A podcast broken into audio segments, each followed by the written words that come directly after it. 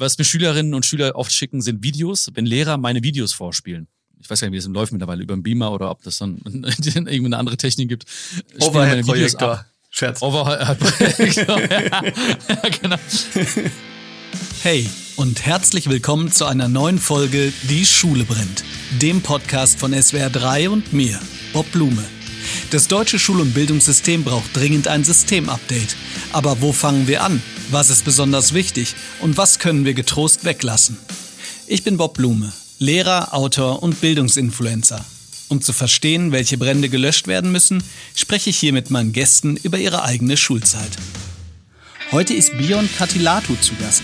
Bion ist, so sagt er selbst, vor allem immer eins, einfach Bion. Nebenbei ist er aber auch Bestseller-Autor, Podcaster und tourt erfolgreich mit seinem Live-Programm durchs Land. Zu seinen Themen gehören vor allem Achtsamkeit und Selbstliebe.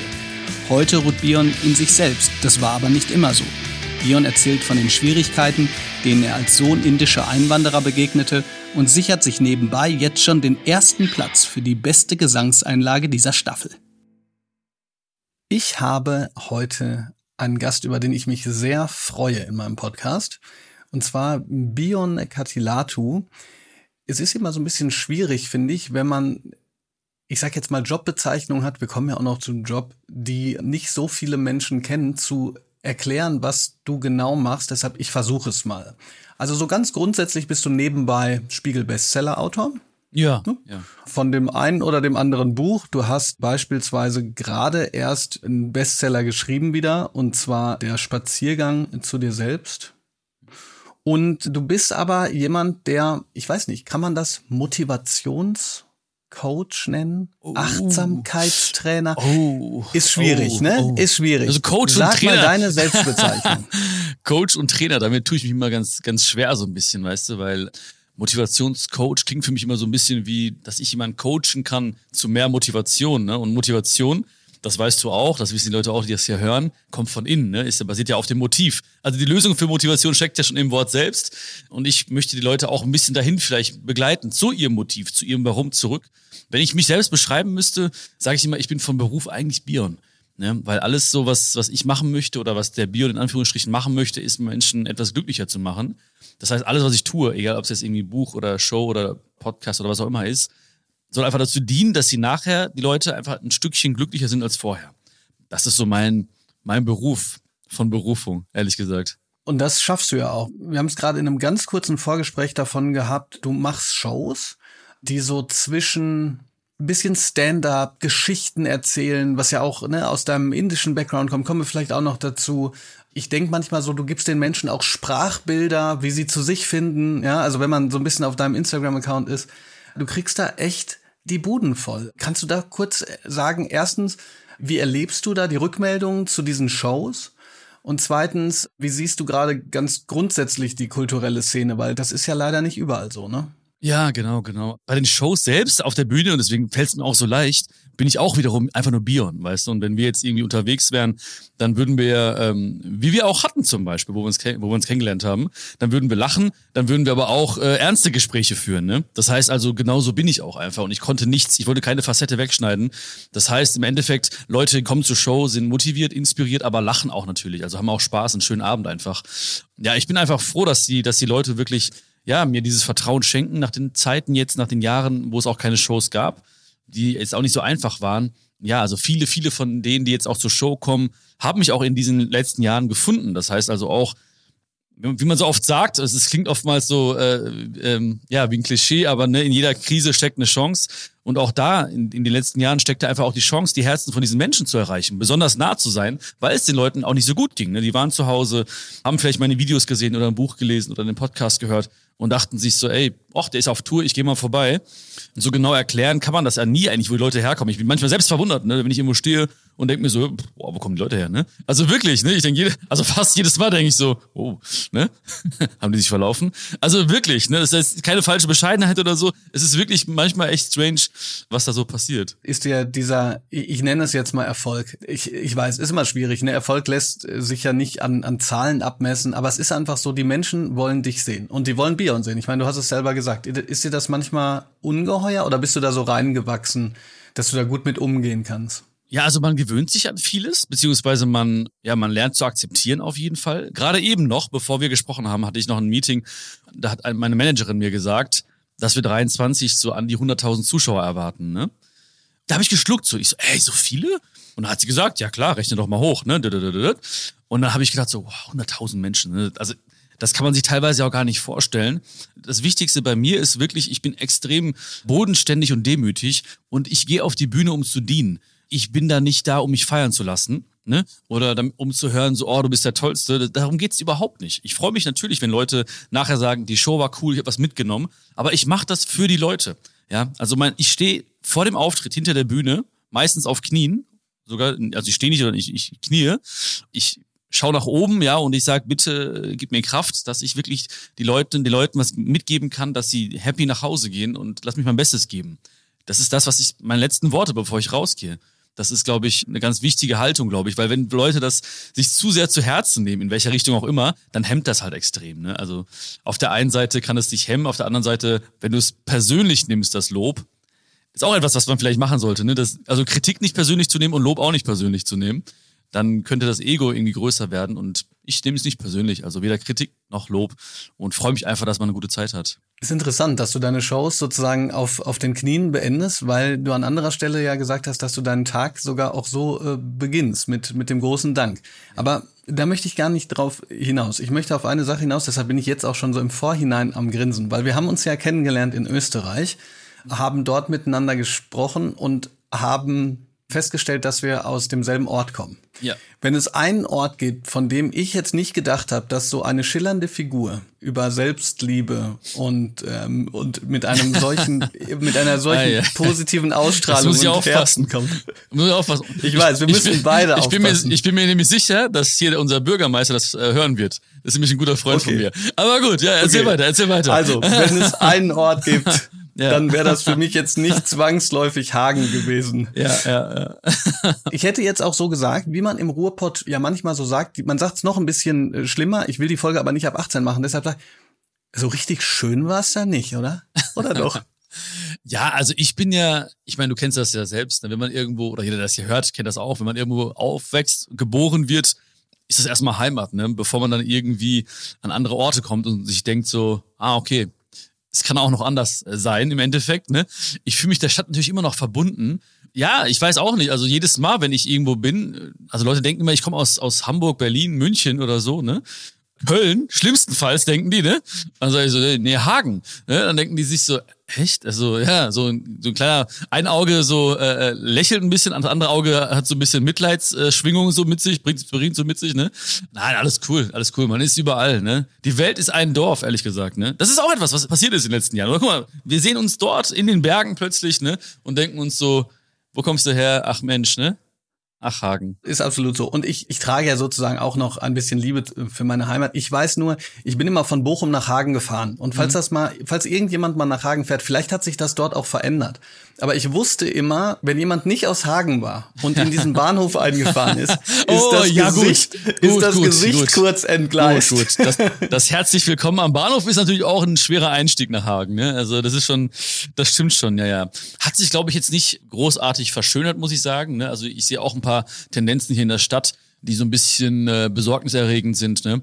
Da hoffe ich einfach mal, dass das alles ein bisschen äh, eine gute Wendung nimmt und dass die richtigen Leute äh, da ein bisschen was bisschen was tun für die Stadt. Aber kommen wir jetzt genau mal dazu. Wir haben so getan, als wenn das so offensichtlich ist. Ähm, bist halt in Hagen aufgewachsen. Das kam ja dazu, weil deine Eltern, die eigentlich aus Indien gekommen sind, äh, dort eine Chance für sich gesehen haben, oder?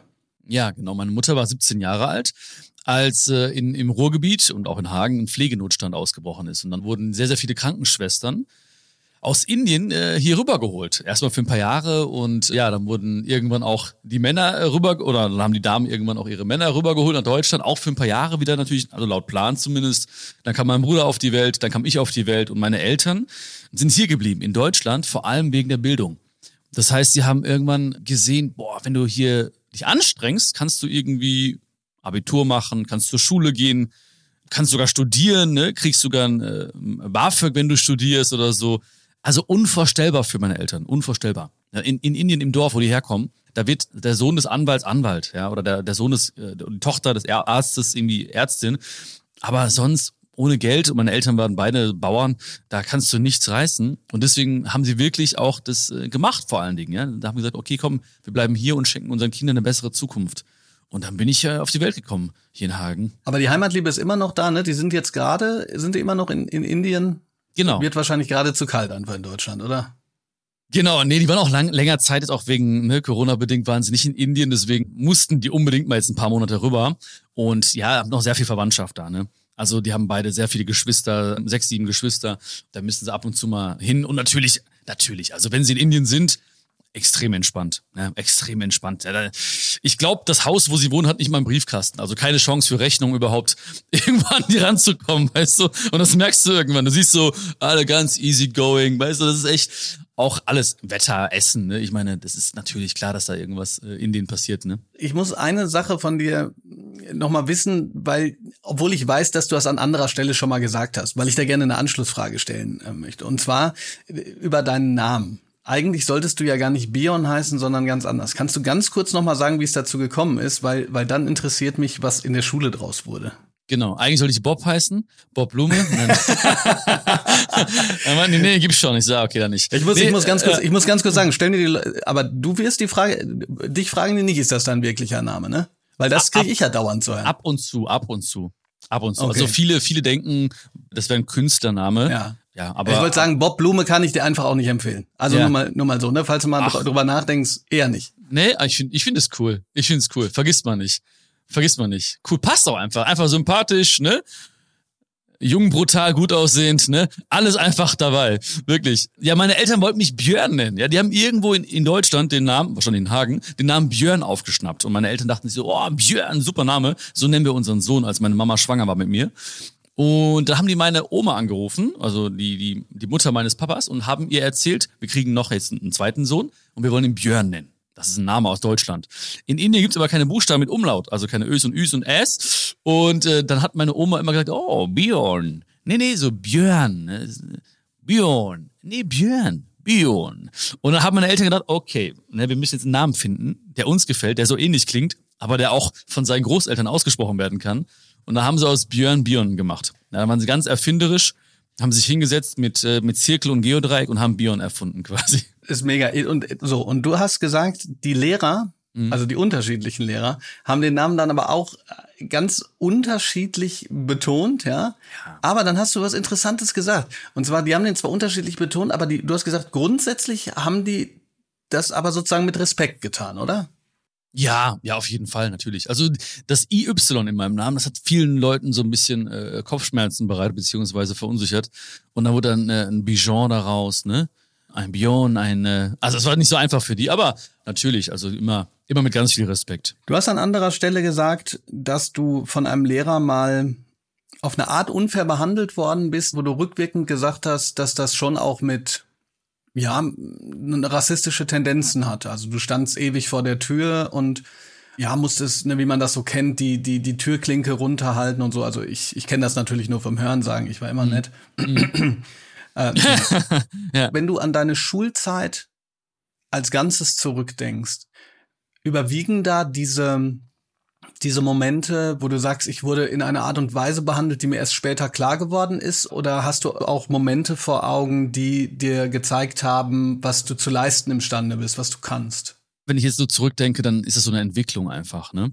Also es fing nicht gut an, Ne? Und ich dachte mir so, wow, wenn das die Schule ist, dann wird es eine lustige Zeit, ne? bis ich mal Jetzt fertig bin. In der Grundschule schon, oder? Ja, in der Grundschule, ja, ja. In der Grundschule fing das, fing das so an. Da hatte ich äh, besonders auch einen Lehrer, der nicht nett war zu mir. Ne? Also er war echt sehr, sehr unfair.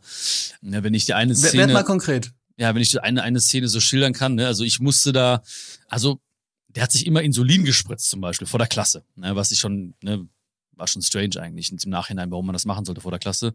Hat dann so gestöhnt dabei und die ganzen Kinder natürlich so ha, ha, ha, am Lachen gewesen. Und egal was passiert ist, egal was passiert war, Bion vor die Tür. Egal was passiert war, alle lachen, alle sind laut, Bion in die Ecke. Egal was passiert, immer Bion, du fixst den Schulhof. Also ich war immer sozusagen der Sündenbock. Und ähm, was wirklich erniedrigend war, war echt so eine, so eine Situation, wo ich raus musste vor die Tür. Da bin ich da draußen rumgelaufen, irgendwie weil mir langweilig wurde, weil es echt lang war teilweise auch. Jetzt nicht ein paar Minuten oder so. Und dann musste ich die Klinke gedrückt halten, damit er sieht, ich bin da. Und irgendwann, so nach einer Stunde oder so, habe ich irgendwann angefangen, durchs Schlüsselloch zu gucken, um dem Unterricht zu folgen, weil war extrem langweilig, ne? Damals gab es auch keine Handys oder so, ne? sonst wäre das noch entspannter gewesen. Und dann hat er so äh, Wasser in den Mund genommen, einen Strohhalm genommen und durchs Schlüsselloch mir dieses Wasser ins Gesicht gespuckt. Ja, und ich habe das so weggemacht, habe so gelächelt, habe mich geschämt und so, aber habe es auch niemandem erzählt, ne? Also ähm, das war so etwas, so, was ich mit mir mit selber ausmachen musste. Und dann irgendwann natürlich, dadurch habe ich dann auch so dieses Gefühl gehabt, ja, du bist halt anders und so. Und natürlich als kleiner Junge kommst du dann auf die wildesten Gedanken. Dann denkst du dir so, ja gut, das muss ja wahrscheinlich irgendwie, was, warum du? Okay, du bist, hast eine andere Hautfarbe, wahrscheinlich hängt es damit zusammen, vielleicht bist du nicht gut genug. Ja, also viele Selbstzweifel plötzlich. Dadurch ist aber auch extrem ein gewisser Ehrgeiz in mir geweckt worden. Also auch durch diese schlechten Zeiten, ja. Das heißt, ich habe mich extrem angestrengt. Ne? Ich habe mich extrem schnell auch entwickelt, sportlich. Ich war sehr, sehr schnell dann auch auf den weiterführenden Schulen Klassensprecher, weil ich nicht wollte, dass andere Kinder leiden. Ich wollte nicht, dass Kinder irgendwie auch Schmerz erfahren, weil ich selbst Schmerz erfahren hatte auch. Ne? Das heißt, es hat mich extrem geprägt auch. Ne? Ich bin diesem Lehrer genauso dankbar wie allen guten Menschen, weil er auch einen Teil dazu beigetragen hat, dass ich jetzt das mache, was ich mache oder machen darf. Ne? Da bin ich auch sicher. Kannst du dich noch daran erinnern, ob die Schülerinnen und Schüler in der Klasse das auch mitbekommen haben? Also sozusagen so diese, diese, dieser Sündenbock-Geschichte? Ja. Also ich frage auch deshalb nach, weil das, das sind Dinge, die ich sehr, sehr gut nachvollziehen kann. Mhm. Ich bin nicht schwarz, aber ich sah vor, also vor allen Dingen, als ich kleiner war, also ich, lustigerweise werde ich jetzt immer mal wieder angesprochen von, von manchen Menschen, dann steht einer daneben und sagt, was, sehe ich überhaupt nicht so. Aber mhm. ich sah sehr asiatisch aus. Mhm. Was dann eben auch bedeutet hat, gar nicht von den Lehrern, aber außerhalb der Schule, dass ich halt, ja, angegangen wurde und so und das Gefühl hatte so, äh, was, was ist los? Ähm, mhm. Hatte das eine Auswirkung auf, auf deine Klassenkameraden? Weil wenn man zum Beispiel Klassensprecher wird, heißt das ja, man ist schon innerhalb der, der Schülerschaft auch respektiert, oder? Ja, also Klassensprecher wurde ich erst auf dem Gymnasium, ne? also in mhm. der Grundschule jetzt äh, nicht. Aber ich glaube halt, dass die Wurzel, der Samen wurde schon gesät in der Grundschule einfach durch, vor allem auch durch negative Beispiele. Und wie gesagt, in mir wuchs dann auch immer so dieses Bedürfnis, ich muss für andere da sein. Ich muss andere schützen, vielleicht auch vor den, vor, vor Schmerzen oder vor Mobbing oder vor Leid ich glaube, andere Leute um mich herum haben das schon wahrgenommen, die anderen Kinder. Meine besten Freunde, ja, waren auch ratlos, aber irgendwann wurde das so normal, weißt du? Also irgendwann, ich erinnere mich auch, das ist so ein schleichender Prozess. Das heißt, irgendwann so und raus und äh, dann gehe geh ich halt raus. Ne? Die ersten Male war ich noch so geschockt und so und warum ich und was habe ich gemacht und so. Und irgendwann so und raus, ja, ja also es war irgendwie, hat man sich dran gewöhnt, ne? Also es ist wirklich auch äh, schon krass, ne? Und traurig irgendwo auch oder tragisch, ne? Wenn sich Kinder an sowas gewöhnen. Aber ich bin mir sicher, so, wenn ich jetzt zurückreise, liegt natürlich schon ein paar Jahre zurück, da war schon irgendwann so diese Resignation zu spüren bei mir selbst oder in mir selbst, ne? Die Kinder um mich herum waren auch da nicht mehr geschockt. Ne, weil es gab dann den, den Klassenclown, es gab dann den Schwarm aller äh, Mädchen, den Schwarm aller Jungs und es gab halt den Sündenbock irgendwo so. Ne? Es war so eine Rolle irgendwo, die, ja, die mir zugeschrieben wurde. Ne? Und das war dann einfach mein, mein Part im Prinzip, ne? Klingt krass, aber ist wirklich so. Heißt das, dass du, ähm, also du hast zum Beispiel ja an anderer Stelle erzählt, dass du ähm, in die Bücherei gegangen bist, sehr viel gelesen hast, dann auch auf diesen kleinen Part Glücksliteratur und Achtsamkeit gekommen bist, der mittlerweile natürlich riesig groß ist. Ist das ganz aus dir selbst dann erwachsen? Also dieser Gedanke der Gerechtigkeit, der Selbstliebe, der ja, Motivation? Oder hast du da Unterstützung erfahren? Weil ich stelle mir das krass vor, weißt du, du bist Außenseiter. Ich meine, klar, du hast ne, ein paar Schülerinnen und Schüler, die dabei sind, aber gerade wenn das aus so einem Machtverhältnis vom Lehrer kommt, ist das doch irre. Also manche Leute resignieren oder fangen an, okay, wir hatten jetzt noch nicht so viele Möglichkeiten, sozusagen im Computerspiel zu versacken, ja, aber äh, machen die Rollläden runter und, und, mhm. und wollen nicht mehr da sein oder so. Mhm. Wie erklärst du dir das, dass du, ist, ist das so eine aus dir selbst heraus entstanden? Hattest du Unterstützer oder? Ja, also teilweise aus mir selbst, teilweise auch nicht. Also ich weiß auf jeden Fall, die erste Reaktion war jetzt nicht Selbstliebe oder so, ne? Weil sonst hören das Leute hier und denken so, oh, mir passiert ähnliches, aber ich habe noch nicht diese ne, Erleuchtung und diese Selbstliebe gefunden bei mir war es erstmal Wut. Ne? Wut war die, die primäre Emotion, äh, die mich geprägt hat damals. Ne? Ich musste das irgendwie immer rauslassen und so. Und ich habe, ich weiß noch, damals fing ich auch irgendwie an. Wie hast du das rausgelassen? Ich habe angefangen auch anderen mich unfair gegenüber zu verhalten, anderen Kindern gegenüber. Ne? Mhm. Ich war gern für mich alleine irgendwie. Ne? Also ich wurde so ein bisschen auch Einzelgängermäßig war ich unterwegs. Und ich habe mir immer so Bruce Lee Filme angeschaut und von Jean-Claude Van Damme. Und ich habe immer vor dem Fernseher angefangen zu boxen und zu treten. Ja, und so lange habe ich das gemacht. Also ich habe alles kaputt gemacht, die Vasen und so weiter. Ne? Also das weiß ich, als Kind habe ich da rumgeturnt. Und dann hat mein Vater mich gepackt irgendwann, meinte, komm, wir gehen mal spazieren. Und dann gehen wir so spazieren. Ich weiß noch genau, wir gehen spazieren und dann gehen wir einfach so, so einen komischen Weg rein. Ich so, okay. Und dann war da so eine Taekwondo-Schule, so eine Kampfsportschule. Und wir gehen rein und ich denke so, was machen wir denn hier? Ne? Und dann sagt mein Vater so zu mir, so, ich habe dich hier angemeldet, viel Spaß. Ne? Und er hat mich angemeldet nettes beobachtet ne, und hat gesagt, okay, du musst die Energie rauslassen. Und dann fing ich an mit Taekwondo. Und das Gute ist bei Taekwondo, Taekwondo heißt also äh, Fußtechniken, Taekwon heißt Handtechniken, also äh, Kämpfen, Boxen und Do heißt der Geist, die Seele. Das heißt, mit sehr jungen Jahren habe ich angefangen zu meditieren. Wir mussten meditieren dort. Ne? Das war krass einfach, ne? dass du wirklich dann so eine Verbindung aufgebaut hast als ganz kleiner Junge schon zum Geist. Dadurch habe ich dann dort einfach auch wirklich erstmal Wut rausgelassen ne, beim Kampfsport, aber dann natürlich immer mehr auch Ausgeglichenheit erfahren dürfen und Sicherheit erfahren dürfen, weil ich auch einfach dann sozusagen wusste, okay, was kannst du, was kannst du nicht und war dann auch sehr erfolgreich in, in dem Sport, der mir auch extrem geholfen hat. Ich glaube, ohne diesen Sport, boah, weiß ich nicht, was dann so gewesen wäre. Ne? Und die Bücherei kam auch noch vor allen Dingen Jahre später, weil da habe ich auch immer noch, immer noch die Energie so fehlgeleitet, falsches Umfeld auch so ein bisschen, immer in Streit geraten, ne? haben uns oft geprügelt und ich musste Sozialstunden machen zum Beispiel. Und irgendwann habe ich meine Eltern gesehen, wie traurig ich sie mache. Das war auch nach einem, einem Vorfall, wo ich dann auch Sozialstunden bekommen habe. Und da habe ich meine Eltern beide zum ersten Mal beide weinen sehen auf ihrem Bett. Also da haben die auch resigniert. Und da habe ich denen versprochen, ich werde mich ändern der Wille war da, aber die Möglichkeiten waren begrenzt. Ne? Also ich hatte kein Geld, es gab kein, äh, kein Podcast. Ne? Ich hätte mir damals den Netzlehrer gewünscht, den gab es aber nicht. Ich hatte kein Geld für äh, irgendwie Videos oder DVDs. Und dann habe ich gedacht, okay, da habe ich mich aber in der Bücherei angemeldet. Und da war ich dann halt jeden Tag oder fast jeden Tag und dachte mir, okay, ich muss hier irgendwas finden, was mir hilft. Also war auch ein bisschen Verzweiflung dabei, ne? War nicht so ein durchdachter Plan von mir. Ist das äh, zu persönlich, wenn ich nachfrage, wofür du die Sozialstunden bekommen hast? Nein, es waren auch damals äh, sind wir in Streit geraten mit meinen Jungs, mit, mit anderen Jungs und dann haben wir uns geprügelt, ja. So, und dann wurden wir so schuldig gesprochen. So Körperverletzungen und sowas, ne? Das ist dann halt, äh, ja, wenn man jetzt sagt, ja, falsches Umfeld und so ist es mal leicht, finde ich, aber ist so teilweise auch, schwingt so ein bisschen der Ausredencharakter mit. Aber ich bin oftmals in Streit geraten. Ich weiß aber auch, meine Jungs damals zumindest, oder die Jungs damals, ich will es nicht mehr als meine bezeichnen, die wussten halt auch, dass ich mich gut prügeln kann. Ja, das war bekannt. Ne, so, der ist deutscher Meister im Taekwondo, der hat einen schwarzen Gürtel und so. Und dann war ich immer mittendrin irgendwie. Dafür, das weiß ich noch genau, das war dann halt, da musste ich alleine, oder dann musste ich, äh, ich weiß gar nicht wie viel, aber auf jeden Fall 100, 120 Sozialstunden bestimmt machen. Und das, da musste ich eine, äh, eine Jugendherberge tapezieren. Weißt du noch, wie das war? Also war das so äh, Tom Sawyer-mäßig, dass du so hinterher dachtest, so, hm, eigentlich, ja, äh, oder, oder hast du es richtig als richtig krasse Strafe empfunden? Also der erste Gang da rein war schon extrem, ne? Also die Blicke von den Leuten, ich weiß noch, wie der Flur aussah. Ne? Oh. Ich weiß die Leute noch, ne? So, du bist der und der, okay, ne? Das war extrem beschämend, ne? So, weil ich habe auch immer gespürt, das bist du gar nicht, ne? Was machst du hier eigentlich, ne? Wie bist du in diese Situation geraten schon wieder, ne? Und du hast, darfst nichts sagen im Prinzip auch. Und ne? dann sagt er mir, hat mir der, der, der Leiter gesagt, so, ich muss die Decke tapezieren. Ich konnte gar nichts. Ich konnte nicht mal ein Butterbrot schmieren. Und dann soll ich eine Decke tapezieren. Ne? Und ich weiß noch, meine erste, das ist krass, ich weiß noch, meine erste, wie sagt man das? Äh, ähm, die erste Tapete, die ich quasi die Reihe, wollte, ja, ja. die erste Reihe im Endeffekt, hat nicht gehalten und das ganze Ding kam runtergeklatscht in mein Gesicht. Ne? Das war alles voll so basch und ich dachte mir so, boah, Alter, was machst du hier, ne? Weil, das weiß ich noch ganz genau, das war richtig, richtig schlimm. Aber sehr, sehr schnell haben die Leute auch dort, das weiß ich auch, gemerkt, das ist ein guter Typ. Ich bin ein guter Typ, vielleicht ein bisschen die, in die falschen Bahnen, so die Energie gelenkt vorher. Und ich habe mich sehr, sehr gut mit denen verstanden. Ich weiß sogar noch, dass ich dann nämlich mit den Leuten dort, die quasi mich, ja, meine Stunden aufschreiben und so, dass ich dann schon äh, mit denen Silvester gefeiert habe. Also, dass die mich eingeladen haben. Weil die gemerkt haben, ey, das ist ein guter, keine Ahnung, wie der da reingeraten ist in die ganze Geschichte, aber er ist ein guter Typ.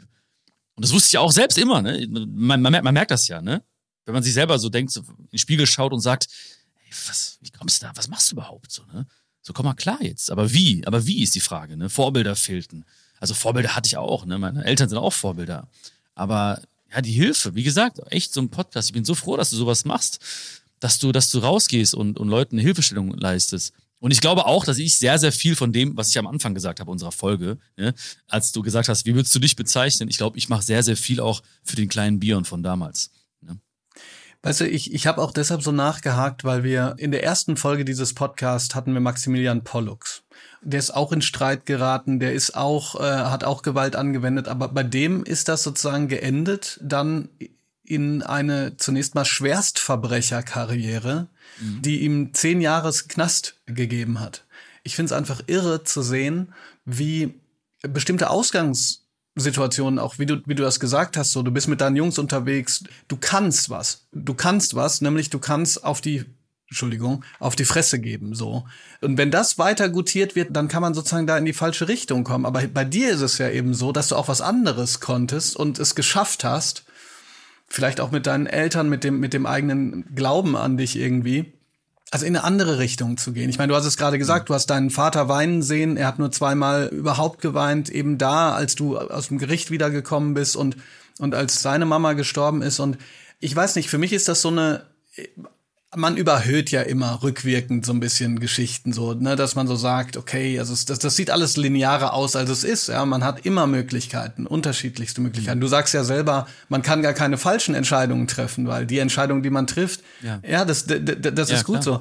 Klar. Aber, aber ich finde es schön, weil das einfach so zeigt, dass so ein, so ein Glaube oder auch vielleicht, da kannst du mir gerne zustimmen oder nicht zustimmen, wenn man etwas findet, was einem sozusagen das Herz aufgehen lässt, was seine Leidenschaft ist. Und deine, deine Klassenkameraden haben, die sind doch hinterher sogar zu dir gekommen schon und haben gesagt, ey Björn, kannst du mir mal helfen und so, oder? Mhm. Also, und mhm. da, da hast du doch was entdeckt, was dir irgendwie den Weg gezeigt hat, vielleicht bis zu dem, was du jetzt machst und sogar bist. Du sagst ja, du bist, was du machst sogar.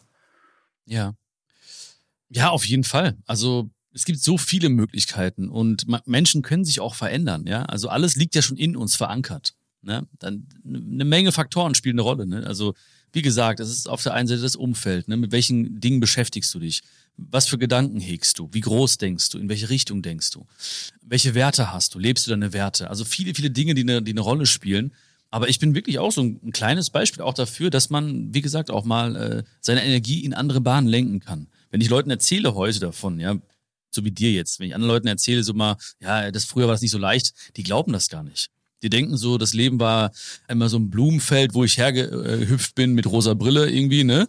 Und hab Bienen gejagt, ne? Hab so in den Honigding äh, gefasst und bin weggelaufen. Hihi. Aber äh, das war äh, nicht so, ne? Und das ist auch gut so. Ich will auch nichts davon verändern im Nachhinein. Ne? Ich, ich bereue nichts und es ist gut, es ist alles, man sagt ja immer so, ne, es ist alles für einen passiert. Es ist für mich passiert und wichtig ist nur, dass man auch stehen bleibt, ab und zu reflektiert und guckt, was hast du daraus gelernt? Was nimmst du mit? Ja. So, was willst du ändern? Was sind die Dinge, die du ein bisschen editieren musst, ein bisschen verändern musst? Wie musst du die Segel setzen, damit es ein bisschen irgendwie anders wird mit dem Wind, der gerade dir ins Gesicht bläst? Und ähm, ja, deswegen bin ich mir auch so natürlich dessen bewusst und, und, und möchte auch diese Vorbildrolle teilweise auch erfüllen und, und Leuten auch Hoffnung geben und sagen, hey, egal wo du gerade bist, ja, du bist vielleicht nur eine Entscheidung entfernt, einen anderen Weg einzuschlagen. Kommen wir von der Blumenwiese mit den Bienchen und dem honigschlürfenden Bion. Ah, der war lecker, der Honig. Ja. Zu unseren Kategorien. Okay. Deine Nummer eins Ausrede. Kannst du dich dran erinnern? Hab's vergessen. Hab's vergessen. also Nummer eins, ich war schlecht im Ausreden äh, finden, ehrlich Beyond gesagt. raus. Ich bin wirklich. Vor die Tür. Ich bin wirklich, ich bin, ja, ich bin wirklich schlecht gewesen. Ich weiß noch, ich habe damals versucht immer so aufs leere Blatt zu gucken und dann irgendwas zu, zu lesen und so zu tun, als würde es da draufstehen. Ne? Als hätte ich die Hausaufgaben gemacht. Aber ein paar Lehrer waren einfach äh, cleverer als ich. Die haben dann gefragt. Aber das habe ich gemacht. Ja? Das habe ich gemacht. Ja? Ja. Das hat auch ein paar Mal geklappt. Ja, ein paar Mal geklappt, ja. Meine Deutschlehrerin hat dann irgendwann gesagt, ob ich eine Passage wiederholen kann. Ja, genau, genau. Und, äh, ja, auch, auch so ein Fuchs, ne? Auch ja. ein Fuchs, ne, eine Deutschlehrerin. ja, ja, bei mir ja, auch. Ja, genau. Also ähm, dann Pass auf, schwierig dann, ne? Ja, ja, schwierige Frage. Deine Schulzeit in einem Song. Als Liedtitel eher, ich würde sagen, Man in the Mirror von Michael Jackson. I'm starting with the man in the mirror. Oh, I'm asking him to change his ways, yeah. Äh, äh, äh. Also ich würde schon sagen, Man in the Mirror. Damals Boy in the Mirror, würde ich sagen, ne? Aber schon äh, ne? in den Spiegel schauen, in die Augen schauen, gucken, okay, ne, du musst dich, du musst bei dir anfangen, dich verändern. Ähm, das war auf, ist auf jeden Fall mein, mein Titel. Das ist die Highlight-Antwort dieser Staffel. Kannst du irgendwas ja. auch nicht? Das ist ja unfassbar. Oh, ey, Bion. Okay, okay, okay, okay. Ich muss mich kurz wieder fassen. Kiss, Mary, Kill. Ich nenne dir drei Fächer. Dann nehme ich mal Kunst, Deutsch, Mathe. Kunst, Kiss? Mittlerweile? Deutsch? Äh, was war das zweite? Mary. Mary.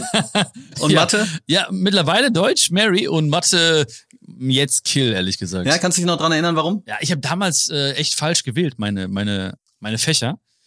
Ich habe damals die elfte Klasse übersprungen und da musste ich quasi direkt die LKs und so wählen und ich hatte nicht sozusagen ich war überall gut, ne? So, also richtig gut, gute Noten gehabt. Und da habe ich irgendwie mich so für Mathe und Physik entschieden. Aber das war im Nachhinein, hätte ich auf jeden Fall Deutsch genommen. Und Kunst ist ja für mich mittlerweile auch viel, viel mehr als damals Bilder malen oder, oder Töpfern oder so, ne? Weil Kunst damals hat mich auch extrem geprägt, ja? Weil ich damals echt nicht gut war und äh, vier und fünf bekommen habe. Und ich habe damals diesen Glaubenssatz daraus entwickelt, ich bin nicht kreativ. Also ich bin lange, lange Jahre, viele, viele Jahre durch die Welt gelaufen und habe erzählt, nö, ich bin nicht so kreativ. Nö, ich habe in Kunst eine 5, ich bin nicht kreativ. Das war für mich die Schlussfolgerung aus der 5 im Endeffekt. Ne? Bis ich immer gemerkt habe, oh, okay, du konntest die Bilder vielleicht nicht gut malen oder das nicht gut, aber du bist trotzdem kreativ. Also das meiste meines Berufes heute oder der Dinge, die ich tue, basiert auf Kreativität. Ne? Aber ich bin, wie gesagt, habe das damals für mich entschieden und habe dann auch wirklich irgendwann geglaubt, was ich denke. Aber heute, wie gesagt, ist Kunst für mich ja viel, viel mehr einfach. Ne? Also viel mannigfaltiger. Ja, das, das ist krass. Also in Bezug vor allen Dingen auch darauf, dass du ja damit so aus dem Ärmel schüttelst, was eine unglaubliche Verantwortung von Schule ist. Mhm. Nämlich Glaubenssätze zu manifestieren, die sehr stark zum Beispiel auch von, von Noten abhängen. Hast gerade gesagt, so ich bin nicht kreativ, ich habe eine 5 in Kunst, ja. Und ich, ja. also irre. Sag mal, weißt du noch, ob deine Eltern da auch ihre Finger im Spiel hatten bei deiner Kurswahl? Ich frage deshalb, weil ja danach dein Vater quasi dich vor die binäre Entscheidung gestellt hat, Ingenieur oder Doktor, ansonsten gibt's nicht. Ja. Weißt du das noch? Ja, auf jeden Fall weiß ich es noch. also. Nee, äh, aber waren die dabei? Also hat er auch bei der Kurswahl und so? Also hat er gesagt, hier, mach schon mal, ja, damit ja, du dann später das klar, und das? Na klar. Ah, okay, okay. Ja, also ich habe ihm damals so die Fächer gezeigt, mein Papa vor allen Dingen. Und war ganz klar für ihn, der Mathe Physik, ne? Gab es gar nichts zu deuteln. Es ne? gab auch andere Inder nämlich so in der Schule und die schon weiter waren und ganz toll waren. Inder haben auch leider diesen, also ist nicht nur Inder, aber gerade Inder haben auch diesen, diesen Wahn, diesen Vergleichswahn, ne? immer Kinder zu vergleichen, ne? so, oh, guck mal, der ist schon dort und der, und dann waren die, viele Inder waren einfach so naturwissenschaftlich begabt. Ich eigentlich nicht so, ne? Aber er meinte, mein Papa meinte, ja, Mathe, Physik, natürlich, ne? der wusste schon, in welche Richtung das gehen sollte. Und ich habe es damals einfach gemacht, weil ich dachte so, ja, muss keinen Spaß machen, einfach durchziehen halt. Ne? Damals habe ich auch gedacht, das war auch ein weiterer Glaubenssatz von mir, Arbeit ist Arbeit, Leben ist Leben. Ne? Schule ist Schule, Spaß ist Spaß. Muss keinen Spaß machen. Ne? So, ja, Mathe langweilig oder ist nicht mein Ding, ja, egal, durchziehen. Ne? Leben beginnt erst, wenn die Glocke klingelt und du rausläufst. Oder Leben beginnt für viele Menschen heute nach der Arbeit oder am Wochenende. Das ist schon sehr, sehr tragisch auch wieder, ne? wenn man das so, so betrachtet eigentlich. Aber ich habe es damals als Kind natürlich so, ja, okay, dann, dann mach du mal, sag mal, was ich machen soll auf jeden Fall. Der wird schon besser wissen. Das finde ich auch deshalb so interessant, weil, weil das ja zu, zu unterschiedlichen Erkenntnissen dann führen kann. Ja, also du, du sagst ja unter anderem auch, dass eine erfüllende Arbeit eben eine ist, wo man sich die Zeit nicht wegwünscht, wo man nicht sagt, jetzt will ich das Wochenende ist und so weiter. Mhm. Für mich ist das mit der Bildung ich, ich weiß nicht, ob man das verbinden kann, aber ich sag, für mich ist Bildung eben deshalb auch das, was man tun kann und möchte, nachdem man von der Arbeit wiedergekommen ist. Ja, weil es ja so viele Leute mhm. gibt, die sagen, eigentlich, eigentlich müssen wir sozusagen jetzt nur noch das machen, dass man dann sozusagen als fleißiges Arbeitsdröhnchen mhm. nach der Schule ja eben da seine Zeit absitzen kann. Jetzt ist es so, und wir sind ja quasi gerade so von deinem Abitur schon so, so ein bisschen näher Richtung Gegenwart gelaufen, mhm. dass du nicht nur Bücher schreibst und riesige Shows machst, sondern auch ehrenamtlich Vorträge an Schulen in sogenannten Problembezirken hältst. Erstmal, wie, wie kam es dazu? Ja, also die ersten Anfragen kamen, glaube ich, auch damals schon von Schulen irgendwie. Mein allererster Vortrag war auch in der Schule. Ah, echt? Also der allererste gebuchte, in Anführungszeichen, mhm. Vortrag mhm. war einfach von der Schule. Da habe ich dann vom Lehrer 20 Euro bekommen. Da habe ich mir auch eingerahmt. Ah, wie, wie? Das war meine erste. Ah, was echt? Ja, ja, mein erster, mein erster Vortrag im Endeffekt. Und wie alt warst also du richtig da? mit mit E-Mail und sowas, ne? So irgendwie Ende 20 oder so, ne? Das war sozusagen die erste äh, Buchung, in Anführungsstrichen. Ne? Das war so wirklich interessant. Also mit E-Mail und so, jetzt nicht irgendwie ein Kumpel oder so, ne? Sondern wirklich eine Schule, die angefragt hat und so. Und ich so, ja, keine Ahnung, klar, kann ich machen und so, ne? Ja, ne? Und dann irgendwie, am Ende gab es dann 20 Euro und die habe ich dann eingerahmt. Das war mein erster, mein allererster Vortrag im Endeffekt. Und natürlich. Ich finde das so krass, dass dir das dann, also dass dir dann das dann so bewusst ist, oder? Also ich meine, dir muss doch da schon klar gewesen sein eigentlich, dass das etwas ist, wo du dann später drauf zurückgucken kannst. Also war dir in dem Moment klar, das ist mein erster Vortrag und da wird noch was draus werden? Ja, auf jeden Fall. Ja, ja, auf jeden Fall, klar. Also ich denke ja immer sehr, sehr groß, ne? Also in meinem Kopf existieren die Sachen, die ja jetzt sind, schon lange und die Sachen, die nächstes Jahr passieren, existieren auch schon ganz lange in meinem Kopf. Das habe ich auch wirklich sehr, sehr früh ja, trainiert, ist mal so eine Sache, aber mir angeeignet auf jeden Fall, immer groß zu denken. Ne? Und ich wusste schon, okay, so, das ist irgendwann wirst du zurückblicken und sagen so, oh, das war der erste Vortrag, ne? Das war so das erste Mal, weil ich auch schon gespürt habe, so, ne, dass das in mir schlummert und äh, mir, um mir auch vor allen Dingen voll liegt. Und worum ging es da in dem ersten Vortrag? Das war einfach so Motivation für die Kids. Ne? Also da habe ich einfach mit Bildern gearbeitet, Interaktionen gemacht mit denen, habe die so, habe denen erklärt, bildlich vor allen Dingen, ja, was da, was da passieren wird. Ich bin auch jetzt zum Beispiel in ein paar Tagen auch in Dortmund in äh, einer Schule, wo auch sehr viele Leute bei sein werden. Ich glaube, 500 Schüler, Schülerinnen werden es diesmal sein. Sehr, sehr viele mit Migrationshintergrund und viele, die auch jetzt sehr frisch in Deutschland sind, ganz neu in Deutschland sind.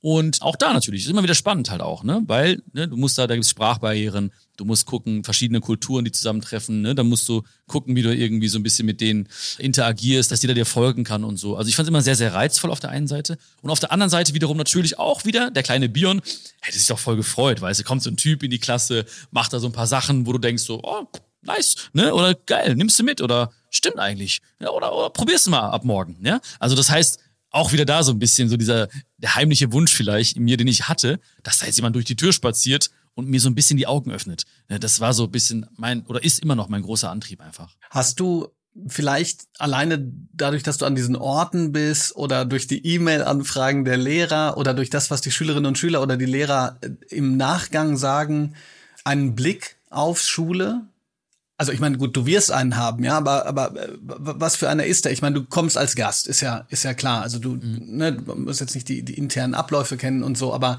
gibt dir das so ein so ein Eindruck oder ist der Eindruck wie immer, wenn es um Bildung und Schule geht, ein ganz unterschiedlicher, heterogener?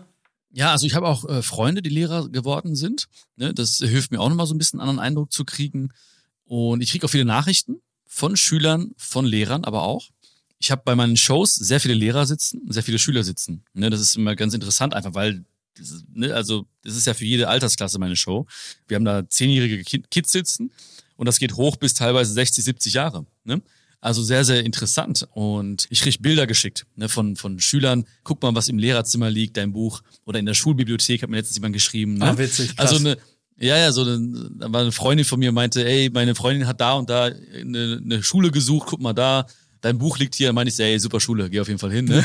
Oder was mir Schülerinnen und Schüler oft schicken, sind Videos, wenn Lehrer meine Videos vorspielen. Ich weiß gar nicht, wie das läuft mittlerweile, über den Beamer oder ob das dann irgendwie eine andere Technik gibt. Overhead-Projektor. Scherz. Overhead-Projektor, ja. ja, genau. Also ich glaube, ne, da, da tut sich schon was, aber ich glaube also viele, viele Baustellen von damals gibt's wahrscheinlich immer noch, ne, ist ja klar. Also, ne, aber ich glaube, da tut's ja auf jeden Fall was. Ne? Und äh, sieht man ja auch äh, an dir, ne? dass es natürlich auch aufgeweckte äh, Menschen gibt und äh, die braucht das Land auch. Die brauchen die Menschen vor allen Dingen. Ich stelle dir jetzt eine Frage, eine Anschlussfrage, die ich, die ist ein bisschen gemein, weil die so groß ist. Ja. Ich frage sie dich trotzdem, weil mich deine Antwort interessiert. Was ist für dich Bildung? Also Bildung ist für mich natürlich auch durch meine Vita ein Riesengeschenk. Ein Riesengeschenk, was ich lange Zeit nicht geöffnet habe, weil ich dachte, so, das ist einfach etwas, was dazugehört zum Leben ich habe quasi nicht das Geschenk gesehen, das meine Eltern mir machen wollten, in dem Moment, wo sie hier geblieben sind. Was ich aber mittlerweile als ein Riesengeschenk sehe einfach. Und Bildung ist für mich so ein großes Geschenk, dass ich jeden Tag aufstehe und mich freue, mich weiterzubilden. Bis tief in die Nacht bilde ich mich weiter, weil ich einfach so froh bin auch darum, dass es mittlerweile auch natürlich anders zugänglich ist. Und äh, ich habe Spaß dran. Und ich bin anders als damals, dass ich nicht mehr sage, Bildung muss ein Ziel haben, und darauf arbeite ich hin, sondern ich genieße den Weg der Bildung. Wer werde ich während dieser Bildung? Also ich will ein Buch nicht fertig lesen und sagen, so, jetzt habe ich mich da in dem Bereich ein bisschen gebildet, sondern ich liebe einfach jedes Wort, was ich aufsauge und liebe diesen Weg dorthin. Und das ist ein großer Unterschied, glaube ich, der mich unterscheidet von dem damaligen Bion oder von vielen Menschen auch wahrscheinlich, die sagen, okay, ich muss das Zeugnis haben und dann geht's weiter zum nächsten Zeugnis und dann geht's zum Arbeitszeugnis und dann geht's zum, äh, zum Vertrag. Sondern nee, es geht um den Weg und wer wirst du auf dem Weg? Also Bildung ist für mich ein Riesengeschenk. Ich wünschte, dass Schulen Orte wären, wo das auch umgesetzt werden kann. Weil das Bildung ein Weg ist, das, das sehe ich zum Beispiel immer in meiner Theater AG, ja, wo Schülerinnen und Schüler sich Nächte, also wir haben uns tatsächlich mal eine Nacht um die Ohren geschlagen, mit Schulhausübernachtung, das Stück lesen, diskutieren, ohne Ende, obwohl die schon acht Stunden in der, in der Schule waren und, und du siehst äh, Schülerinnen und Schüler wirklich wachsen äh, in diesem Prozess, ja, und das ohne Noten und so weiter. Und auf der anderen Seite sieht man so in diesen ganzen Fächern jetzt gerade oder, oder in, in unterschiedlichen Phasen des Jahres wird dann wieder, kommt wieder eine Prüfung und noch eine Prüfung und so. Und das stoppt diesen Weggedanken, ja. Das stoppt das mhm. so, weil du, mhm. weil du immer in Anführungsstrichen aufgehalten wirst von dem nächsten, was du lernst. Und irgendwann denkst du, das ist so ein bisschen das Learning, was da drunter liegt. Du denkst, Bildung ist immer nur das, was ich abliefern muss ja. und wofür ich dann irgendwie eine Ziffer kriege. Ich würde mir so sehr wünschen, dass das mehr in die Richtung gehen würde. Ja? Ja, voll, voll. Es tut sich ja auch. Also man denkt ja oftmals irgendwie, okay, ich muss jetzt irgendwie, zum Beispiel mein Doktortitel, ne, ist so ein ganz klassisches Beispiel. Lange darauf hingearbeitet, dann die Abschlussprüfung. Ich komme raus aus dem Saal, hab meinen Doktor und ich habe nichts gefühlt. So klar, ich war kurz stolz, so, ja, aber da war nichts, da ist nichts passiert. Ne? Da ist nichts passiert, wo ich gesagt hätte jetzt so, boah, super und weil danach kommt immer sozusagen so eine gewisse Lehre, ja, also Lehre mit Doppel-E, ne, wo ich dann sagen muss so, okay, was passiert jetzt so?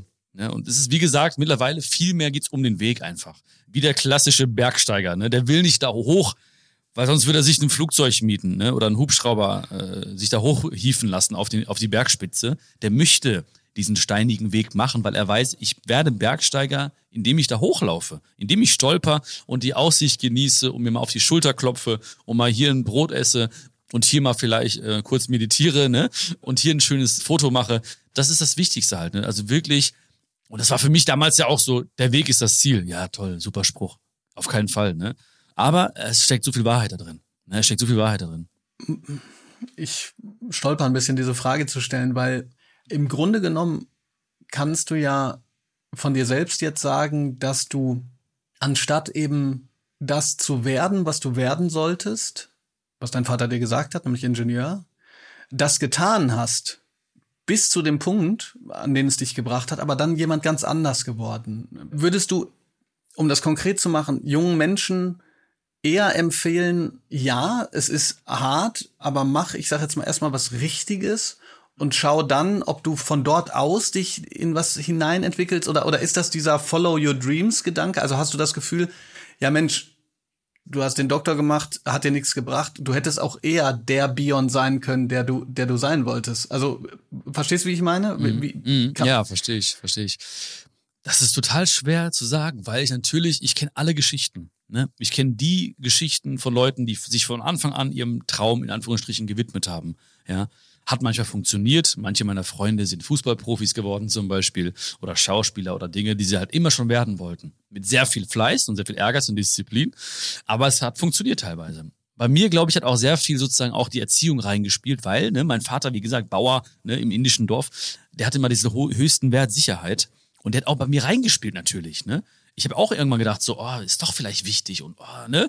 Und dann habe ich aus meiner Sicherheit, in Anführungsstrichen, also aus meinem bestehenden Job, angefangen, die ersten Videos zu machen. Also aus dem, Do aus dem Dozentendasein im Endeffekt. Ne? Ich, hab, ich war ja Dozent an der Uni, während ich promoviert habe und habe dann währenddessen angefangen. Es gibt aber nicht den richtigen Weg einfach. Ne? Und selbst wenn es den gäbe, würde ich mir wünschen, dass keiner den erfährt, weil dann würde das Leben extrem unspannend werden, weißt du, und sehr, sehr langweilig werden, wenn wir wüssten, ja, jetzt musst du dich trennen. Ja, jetzt musst du links laufen. Jetzt geh durch die Tür. Was ist das für ein Leben? Ne? Dann denkst du dir so, ja, okay. Weil alles ist ja ein Kontrasterlebnis. Freude ist ja ein Kontrasterlebnis. Ne? Glück ist ein Kontrasterlebnis. Wird vor allen Dingen auch sehr, sehr präsent durch das Gegenteil eben. Und deswegen braucht man auch beide Seiten, die ja eh immer gleichzeitig da sind. Glück und Trauer oder, oder äh, Wolken und Sonne immer gleichzeitig da. Tag und Nacht immer gleichzeitig da. Ebbe und Flut immer gleichzeitig da. Und deswegen ist es so wichtig, dass man einfach sich dessen bewusst ist. Ich will nicht nur diese eine Seite haben, sondern ich brauche beide Seiten. Welcher Weg der richtige ist, wie gesagt, dafür gibt es keine Formel. ein großer Indikator hast du schon angesprochen. Bei mir war einfach der Moment, wo ich gemerkt habe, ich wünsche mir jeden Tag einfach nur die Zeit weg. Ne? Das war für mich so, äh, wo es, wenn es dann Klick macht, dann denkst du dir so, was machst du eigentlich? Ja, weil der Job, in Anführungsstrichen Job, mein Job ist viel mehr als jetzt nur ein Drittel meines Lebens wahrscheinlich. Aber ausgehend davon, dass es vielleicht äh, viele Menschen acht, neun Stunden machen am Tag, ist es ein Drittel. Beim 100-jährigen Leben wären es 33 Jahre, die man sich wegwünschen würde. Was schon tragisch wäre, ne? Da muss man sich dann irgendwann vielleicht rechtfertigen und sagen, so, oh, was hast du eigentlich gemacht jetzt aus diesem, aus diesem Dritt, großen Drittel, aus den vielen, vielen Jahren? Von daher kann ich nur sagen, man sollte viele Erfahrungen machen, viel reinschnuppern, bereit sein für neue Dinge, mit vielen Leuten sprechen, auch mit Leuten sprechen, die vielleicht da sind, wo man hin möchte, sein Netzwerk erweitern, gucken, was gibt's hier, was gibt's dort. Also wirklich. Und dann wirst du merken, wenn du wüsstest, oder wenn alle wüssten, was ich alles gemacht habe, ne, dann fasst man sich an den Kopf. Ne? Also wirklich, ich war überall, überall irgendwo reingeschnuppert. Ich war sehr neugierig. Und dieses Staunen, diese Neugierde, die habe ich immer noch bewahrt. Ne? Und das ist ganz wichtig, dass man das nicht ablegt, dass man sagt, okay, ich, ich, ich schnupper mal da rein, ich gehe mal an die Volkshochschule, mach den Kurs mal. Ja? Und dass man da einfach mal guckt und dann merkst du plötzlich, wie was in dir passiert und dann folgst du einfach dieser Stimme ein bisschen. Ich finde das so wichtig und ich hoffe, ich nerv jetzt die Zuhörerinnen und Zuhörer nicht, wenn ich da ganz kurz nochmal meinen eigenen Gedanken zu gebe, denn ich glaube, dass sich daraus eine Aufgabe an Schule ableitet. Nämlich mhm. diese Neugierde, diese Lernlust, dieses Wollen mhm. nicht abzutrainieren. Mhm. Weil es einfach ganz, ganz schwer ist, sich zu entwickeln, wenn man, wenn man diese Entwicklung gar, gar nicht mehr für sich sieht. Mhm. Und ich kenne so viele Schülerinnen und Schüler, die eigentlich mega Potenzial haben, aber sagen so, boah, ey, Lernen Boah, nee. Mhm. Nach, also wenn das Lernen ist, so dann dann äh, eben nicht mehr. Du hast eine Sache äh, vorweggenommen, da würde ich, da, die würde ich vielleicht ganz am Ende noch machen. Es ist immer, ich kenne das sozusagen andersrum. Da wird dann gesagt, Herr Blume, wenn Sie eine Sache am Bildungssystem ändern würden, welche wäre das? Und man denkt so, na ja, gut, also ich habe halt ein Buch drüber geschrieben, ich kann ja jetzt nicht so. Dennoch, du, du hast eigentlich auch schon gesagt, gibt es so eine Sache, wo wo Leute vielleicht auch wenn sie deine Bücher gelesen haben, wenn sie aus Shows wiederkommen, ein Gedanke, wo die so sagen, ey, das hat für mich, man kennt dieses Emoji, wo, wo, wo so der Kopf so explodiert. So, das war für mich echt ein ja. Augenöffner. Ja. Also das mit der Zeit hast du ja schon gesagt, aber gibt's gibt's da noch einen, wo du so sagst, mhm. das ist ein Gedanke, der logischerweise nicht alleinstehend und logischerweise sollte man trotzdem die Bücher lesen und so weiter, aber wo Menschen gesagt haben, so, boah, Bion, danke, das fand ich wichtig. Ja. Also ich glaube, ähm, ach, Phoebe kennst du doch, ne? Ja, ja, klar. Hast du dich Phoebe? Ja, ja, ja, ja habe ich gerade hab ich grad Bellen immer, immer active. Ja, ja, genau. Nein, also ich glaube einfach, jeder hat so gewisse, also jeder, jeder kommt natürlich mit einer anderen Einstellung rein, weißt du? Also ich sag ja so, die Show und Dinge sollen ja an viele Dinge erinnern, die in den Menschen liegen. Das heißt also, der eine hat vielleicht gerade Liebeskummer, wenn er in die Show kommt, der andere hat vielleicht Zukunftsängste, der andere möchte einfach nur einen schönen Abend haben. Das heißt natürlich, jeder ist empfänglich für andere Dinge einfach. Ne? Was aber, glaube ich, extrem bei vielen Menschen passiert ist, dass sie achtsamer werden und dass sie die Gegenwart mehr genießen. Und das ist etwas, was mich total freut, weil ne, Present, Englisch Present, heißt ja Gegenwart und Geschenk. Und das ist, glaube ich, auch kein Zufall, ne? weil ich glaube nämlich, dass die Gegenwart oder dass wir die Gegenwart als Geschenk sehen sollten, weil das auch oftmals bei mir zumindest auch in der Schulzeit abhanden gekommen ist mein Blick wurde quasi vom Hier und Jetzt, ne, so vom von der Neugierde, hey, wo sind wir? Der Schulweg, hey, der Kiosk, ne, gemischte Tüte kaufen und hier und die Gerüche, Bäckerei und so, ne, wurde weggeleitet. Mein Blick auf, hey, ja, guck mal nach vorne. Ja, wo willst du eigentlich hin? Ja, guck mal nach vorne. Was willst du mal werden? Ne? Und wenn, wenn Leute mich fragen, was willst du mal werden, dann heißt das im Endeffekt für mich, jetzt bist du noch nichts, weil du musst ja noch was werden. Ne? Und das heißt, mein Blick wurde nach vorne gerichtet. Und deswegen ist es für mich einfach nur, Glück ist immer nur in diesem Moment spürbar. Ne? Glück ist nicht am Ende des Tages spürbar. Glück, ich muss jetzt bei unserem Gespräch oder ich darf jetzt glücklich sein. In dieser Sekunde bin ich auch. Ich bin nämlich ganz bei dir und in diesem Gespräch. Und es macht mir einfach Spaß und Freude. Und dieser Gedanke, dass es Leute hören und die auch Spaß und Freude haben, ist einfach geil. Und das ist das, und das Glück wartet nicht irgendwo, es ist hier im Hier und Jetzt. Und wenn Leute mir sagen nach der Show, boah, ich bin wirklich auch präsenter geworden oder ich, ich sehe das plötzlich hier so, die, das Hier und Jetzt, weil wir sind ja umgeben von Wundern. Guck mal dich um allein. Ich sehe dich ja jetzt. Ne? So, ich sehe hinter dir eine Blume, ne? Also noch eine Blume, hinter der Blume, ne? Eine Pflanze. Ja, es sind so viele Dinge. Ne? Und wenn Leute, wenn, wenn Schülerinnen, Schüler, wenn jeder in den Spiegel schauen würde und ein Wunder, sich als Wunder bezeichnen würde, ja, und das, dann, dann wäre wäre die Welt eine ganz andere einfach. Ne? Und das, dieses Staunen, dieses Präsenzsein, diese Gegenwärtigkeit, das ist, glaube ich, etwas, was ich total schätze und worüber ich mich extrem freue. Ein wunderbares Schlusswort, lieber Björn. Am liebsten würde ich dir jetzt auch noch, wie der Kollege Christian Thees in seinem Podcast, einen kleinen Fitzel von einem Gedicht präsentieren, damals das von Marsha Kaleko. Was ich dir sagen kann, ist, wenn wir uns das nächste Mal wiedersehen, zeige ich dir mal ein Tattoo, was ich an meinem Körper habe, das eine japanische Zen-Weisheit ist. Und diese Zen-Weisheit heißt, Tag für Tag, das ist der gute Tag.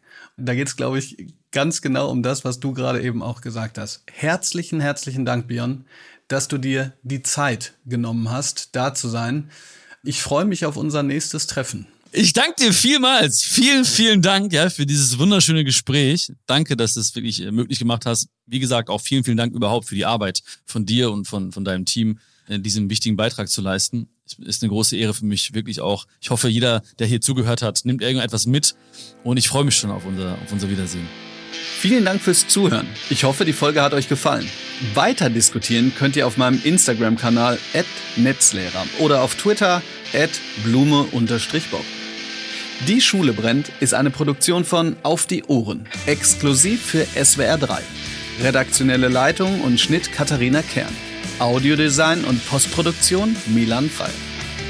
Wenn dir diese Folge gefallen hat, freue ich mich, wenn du diesen Podcast abonnierst, wenn du ihn weiterempfiehlst und wenn du sogar eine Rezension schreibst oder ein paar Sterne vergibst auf den zahlreichen Podcast-Kanälen, die es da so gibt. Bis zum nächsten Mal. Ein kleiner Hinweis am Ende. Knitsche und das Lernen. Kinder sind leicht zu begeistern und hoch motiviert. Durchhalten ist aber manchmal ein Problem. Von Planet Schule, dem Bildungsangebot von SWR und WDR, gibt es eine Reihe über den kleinen philosophischen Knitsche, die Schülern dabei hilft, über solche Probleme nachzudenken und zu sprechen. Die Reihe und weitere Filme zum Thema gibt es auf planet-schule.de und auch in unseren Shownotes.